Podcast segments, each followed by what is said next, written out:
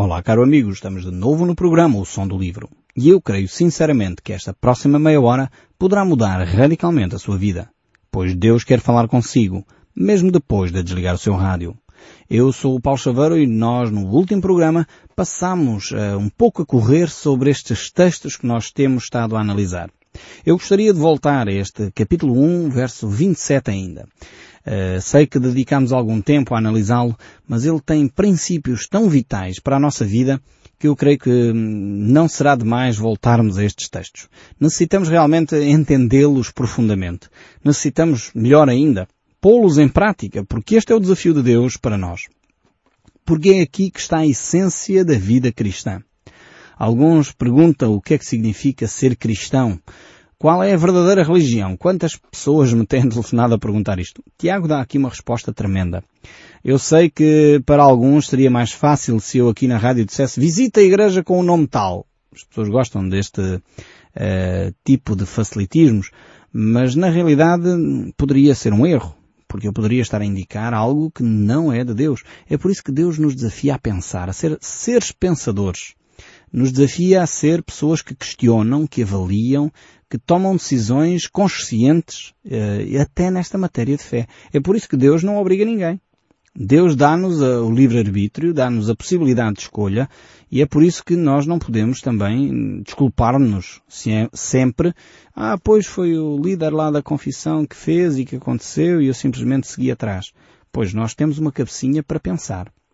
E é por isso que é tão importante conhecermos as Escrituras.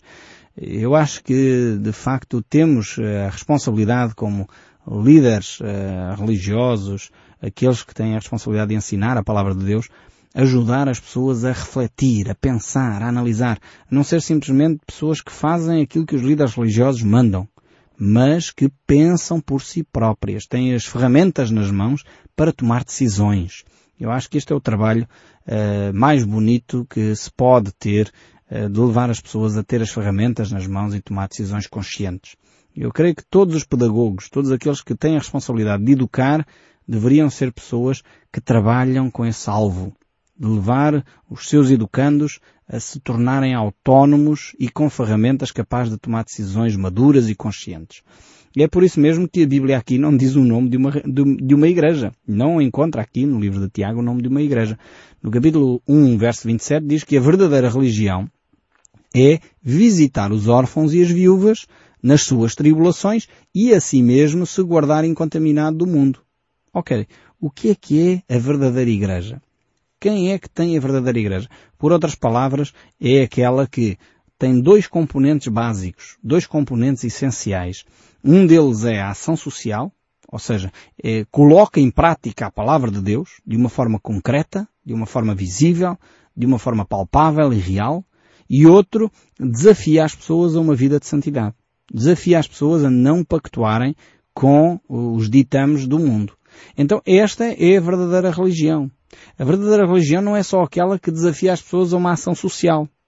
Percebe? Ficar com uma destes aspectos uh, é ficar coxo na, na fé cristã. Portanto, eu, eu, posso ser muito bom na área social e desenvolvo muito bem a minha área social, mas depois não desenvolvo a minha espiritualidade. Então, não é uma religião, é uma instituição de solidariedade social.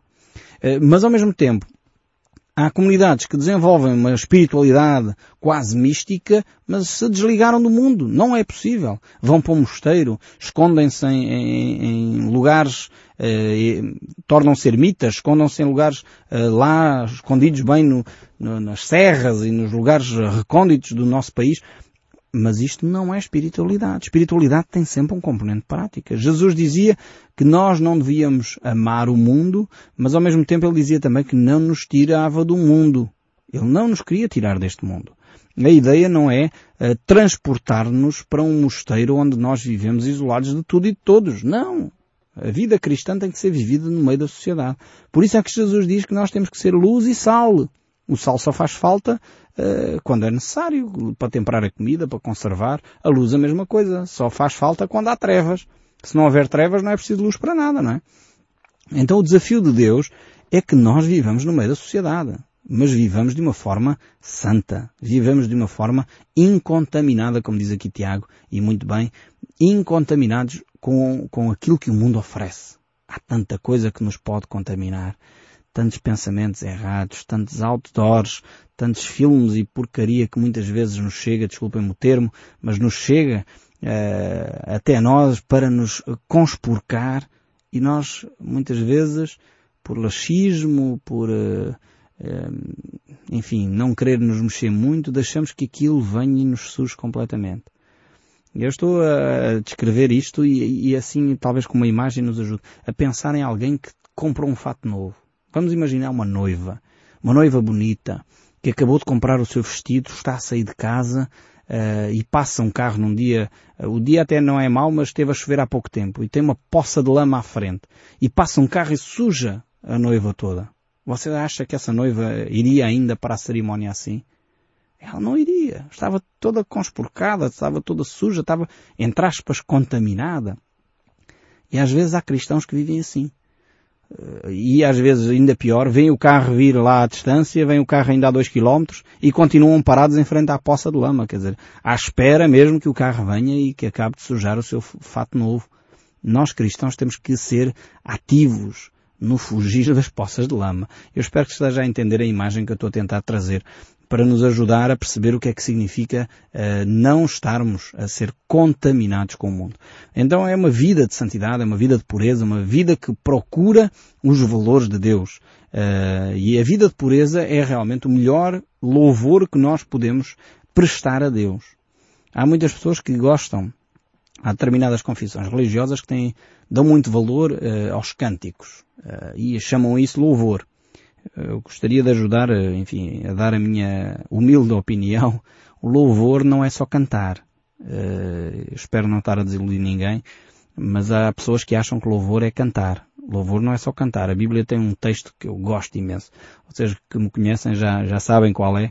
1 Coríntios 10, 31. É um texto fantástico que diz, quer comais, quer bebais, ou façais qualquer outra coisa, fazei tudo para a glória de Deus. O que eu gosto neste texto, que acabei de citar, de 1 Coríntios 10, 31, é que ele diz que o louvor é o comer e o beber. Coisas que nós portugueses bem gostamos. Uh, mas tem que ser para louvor e glória de Deus. Não é só comer e beber até cair para o lado. Não é isto que a Bíblia diz. Porque isso é glutonaria, provavelmente bebedice. E isso é pecado. Agora, quando eu como e bebo para a glória de Deus, é algo bonito, é algo onde a amizade se estabelece e nós gostamos de estar à, à, volta da mesa com a família. É um cenário tão bonito este, que nós temos como traço cultural. Isso é, agrada a Deus, é fruto de louvor. Então, um bom almoço pode ser um ótimo culto de louvor a Deus. E não é cantar. Estamos a comer, estamos a conversar, a rir e divertidos entre a família, a expressar o nosso amor e a nossa gratidão uns para com os outros. Isto é louvor a Deus. Então eu espero não estar a desanimar ninguém, mas se você não acredita em mim, veja 1 Coríntios 10, 31. E entenda o que é que Deus está a dizer com louvor. Louvor é um estilo de vida. É, é uma vida pura, uma vida que agrada a Deus. Isto é louvor. Uh, louvor é, é fruto dos nossos lábios que glorificam, que dizem bem do nosso Deus. Então, não é cantar só. É também. Também pode ser cantar. Mas experimente fazer um culto de louvor diferente. Eu tenho desafiado a congregação onde eu estou, onde eu faço parte, às vezes a pensarmos nisto. E se um dia não tivermos cânticos na igreja, será que podemos ter um culto de louvor sem cânticos? Eu sei que estou a chocar algumas pessoas, alguns acham que não. Alguns acham que se calhar não podemos ter um culto de louvor se não cantarmos. Mas podemos. Porque o louvor tem a ver com o nosso coração, o louvor tem a ver com a nossa santidade, tem a ver com a nossa pureza. Se nós estamos em comunhão com Deus, eh, podemos até ter um culto onde não há um único cântico, mas entretanto tivemos um culto de louvor fantástico. Porque ele brotou de um coração puro. Brotou de um coração que busca a Deus em espírito e em verdade. Esta é a grande condição que Deus coloca para nós o adorarmos. A grande condição não é sabermos os cânticos todos não é sabermos tocar um instrumento musical. É óbvio que eu gosto muito de música. Eu sei tocar algum um instrumento musical, mal e, enfim, muito mal, mas gosto de tocar um pouquinho de viola, mas, de qualquer das maneiras, se não houver viola, se não houver vozes, podemos louvar a Deus ainda assim? Podemos louvar a Deus. Podemos fazer um excelente culto de adoração e louvor, porque o excelente culto de adoração e louvor é feito em espírito e em verdade. Se houver música, também é agradável. Nós gostamos bem de música uh, e a música também nos anima, é importante, não há mal nenhum em ter música, não podemos é, deificar ou não podemos idolatrar a música, não é? Mas voltando aqui ao nosso texto bíblico, este desafio à santidade, uma igreja séria, uma igreja real, a verdadeira religião, como diz aqui Tiago, é alguém que apoia socialmente e alguém que tem esta espiritualidade presente, uh, não se contamina com o mundo. É urgente nós tomarmos isso em consideração, vivermos dentro deste padrão. Tiago então prossegue no capítulo 2, o verso 1 diz assim, Meus irmãos, não tenhais a fé em Nosso Senhor Jesus Cristo, Senhor da Glória, em exceção de pessoas. Aqui é um texto que aparece pela negativa e às vezes as pessoas podem, podem ficar eh, chocados. O que é que Tiago está a querer dizer? O que é que ele está a querer dizer é que nós, cristãos, não temos espaço para a discriminação. É verdade. Não há espaço para um cristão discriminar outro simplesmente porque ele se apresentou uh, bem vestido ou mal vestido. Não podemos discriminar as pessoas porque têm um estatuto social elevado ou porque têm um estatuto social uh, mais humilde. Eu tenho notado uh, que muitas vezes nós discriminamos as pessoas lá nos dois extremos. Achamos, porque a Bíblia fala muito contra aqueles que amam o dinheiro, o problema não é ter dinheiro. Na Bíblia o problema não é o dinheiro. O, o dinheiro é, é inócuo, não faz mal nenhum. O dinheiro não é bom nem mau. O dinheiro é dinheiro. Agora, o problema é o amor ao dinheiro. E como dizia Jesus, o problema é nós tornarmos o dinheiro num Deus. Isto é que é um, um perigo, um problema. Quando nós transferimos a nossa segurança de Deus para o dinheiro, de Deus para a conta bancária, de Deus para aquilo que eu tenho, então aí temos um problema sério. Chama-se idolatria. E Jesus utilizou o nome de um Deus daquela época que era Mamon, que era o Deus riqueza. Uh, e infelizmente nós, na nossa sociedade ocidental, cada vez mais temos esse Deus presente uh, no nosso dia a dia. As pessoas estão cada vez mais a prestar culto ao Deus dinheiro cada vez mais a prestar culto aos bens materiais. Eu tenho que ter isto, eu tenho que ter aquilo. E correm, fazem empréstimos bancários e endividam-se. O crédito mal parado em Portugal é, é um, caos, é um alarme. E eu acho que deveria ser proibida essa publicidade enganosa de que os créditos estão ao, acesso de todas as pessoas, quase como se aquilo não custasse nada a ninguém. Depois vemos as pessoas endividadas, não conseguem pagar os seus créditos bancários, e aliás o problema da economia atual do Ocidente tem a ver com isto. Tem a ver com as pessoas terem muita coisa com dinheiro que não é seu e não há liquidez financeira. E logo eh, há aqui um sério problema e por isso alguns bancos começam hoje a tomar algumas cautelas nesta área. É preciso a política internacional e a macroeconomia tomar algumas decisões nesta área tão vital para o nosso dia a dia.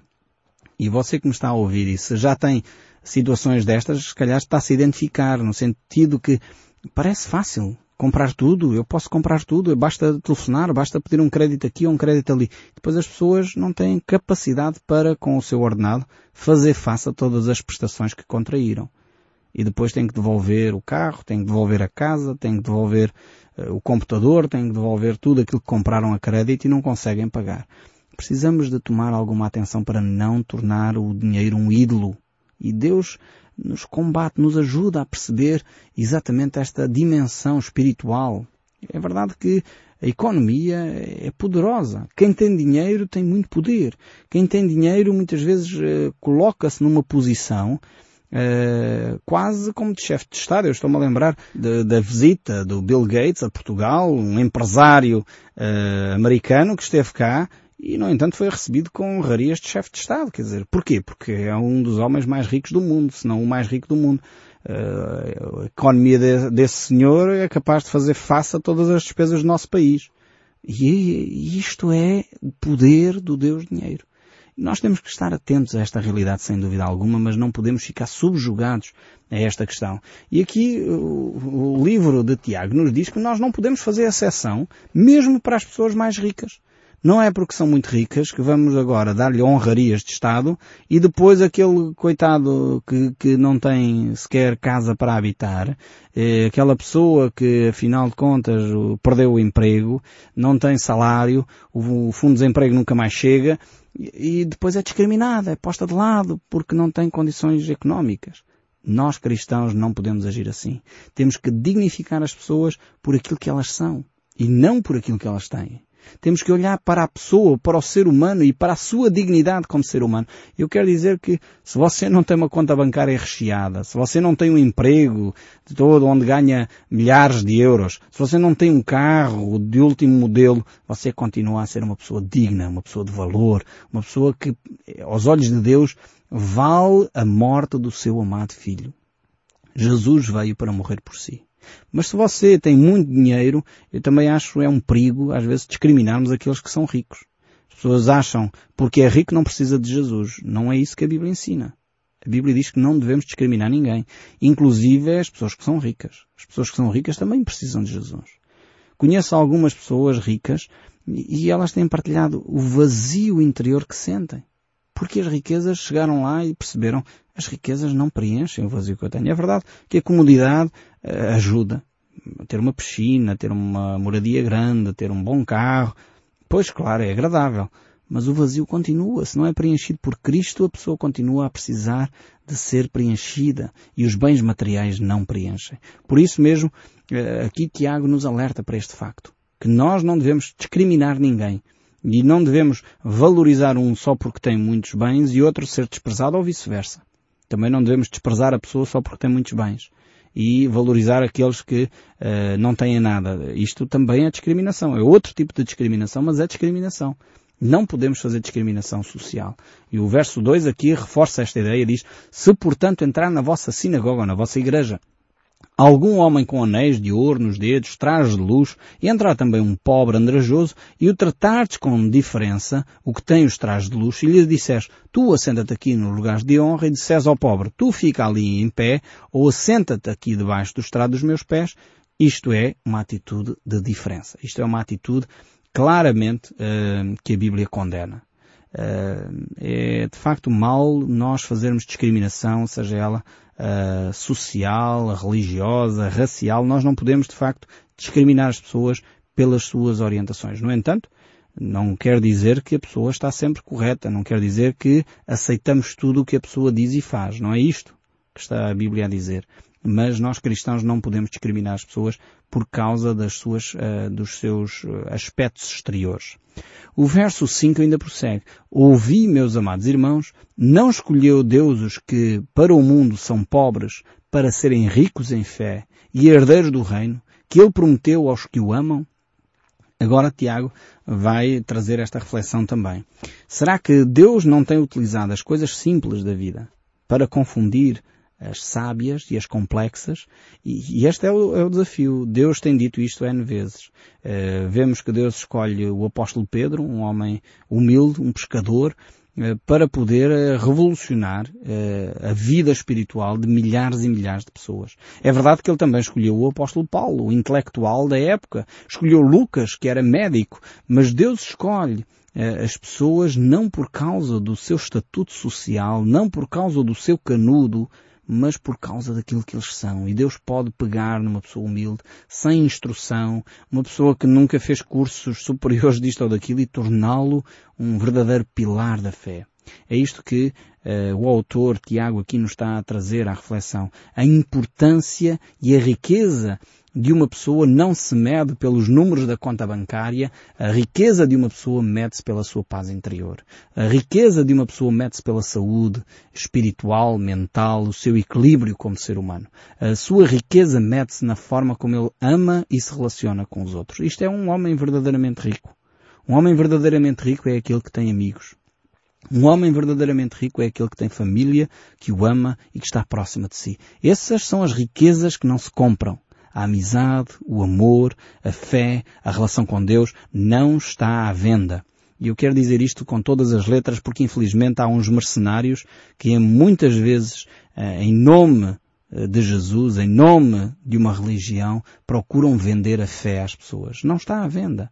É a oferta de Deus ao homem. Foi a oferta de Deus feita em Cristo Jesus para que todo aquilo que nele crê não pereça, mas tenha a vida eterna. Não está à venda, não é comprada por estatuto social, não é comprada por conta bancária, não é comprada por qualquer coisa que você faça. É algo que Deus oferece através da pessoa de Jesus Cristo. E Tiago traz esta reflexão aqui. Não podemos fazer discriminação Não podemos fazer exceção de pessoas. Versos 6 e 7 prossegue. Entretanto, vós outros menosprezaste o pobre. No caso aqui desta igreja a quem Tiago escreve, estavam a desprezar os pobres. Não são os ricos que vos oprimem. Não são eles que vos arrastam para os tribunais. Não são eles que blasfemam o bom nome que sobre vós foi invocado. Ele está simplesmente a fazer perguntas para fazer refletir uh, estas pessoas que estavam a discriminar as pessoas que tinham bens no sentido positivo e estavam a discriminar as pessoas que não tinham condições materiais no sentido negativo. E por isso era necessário fazer uma chamada de atenção. Uh, no entanto, a Bíblia mostra que não, uh, não devemos discriminar nem uns nem outros e Jesus nos mostra que eh, os ricos também precisam de Jesus. Ainda que é difícil, como diz Jesus, por causa da segurança que as pessoas colocam nas suas riquezas, a Bíblia não diz que é impossível. Diz que é mais fácil um camelo passar pelo fundo de uma agulha do que um rico no reino dos céus. Mas isso não quer dizer que não é possível uh, e que uh, os ricos não têm direito a se relacionar com Deus. Não é nada disso que as Escrituras ensinam. Não se iluda nem se engane. O apóstolo Paulo deixa uma reflexão, ele dizendo no livro de 1 Coríntios, no capítulo 1, verso 26, ele diz, Irmãos, reparai, pois, na vossa vocação, visto que não foram chamados muitos sábios segundo a carne, nem muitos poderosos, nem muitos de nobre nascimento. Pelo contrário, Deus escolheu as coisas loucas do mundo para envergonhar os sábios e escolheu as coisas fracas do mundo para envergonhar as fortes. E Deus escolheu as coisas humildes deste mundo e as desprezadas e aquelas que não são para reduzir a nada as que são, a fim de que ninguém se vaglorie na presença de Deus. Este é o desafio de Deus, que é para as pessoas não dizerem, ah, nós evangelizámos muita gente porque tínhamos dinheiro, nós evangelizámos e levámos muitas pessoas a conhecer Deus porque aquela pessoa tinha uma grande influência. Não, a glória é de Deus. Deus não partilha a sua glória com ninguém. Tiago 2.8 prossegue assim, Se vós, contudo, observais a lei régia segundo as Escrituras, amarás o teu próximo como a ti mesmo, fazeis bem. Se todavia fazeis a exceção de pessoas, cometeis pecado segundo o arguído pela lei como transgressor. Vemos aqui que este texto nos mostra que a lei suprema de Deus é amar o próximo como a ti mesmo. E nós, vivendo esta verdade, eh, cumprimos toda a lei de Deus. É essencial que cada um de nós eh, viva mais e mais esta lei de Deus, esta lei que é a lei régia do amor ao próximo. Eu espero sinceramente que o som deste livro continue a falar consigo, mesmo depois de desligar o seu rádio. Que Deus o abençoe ricamente e até ao próximo programa.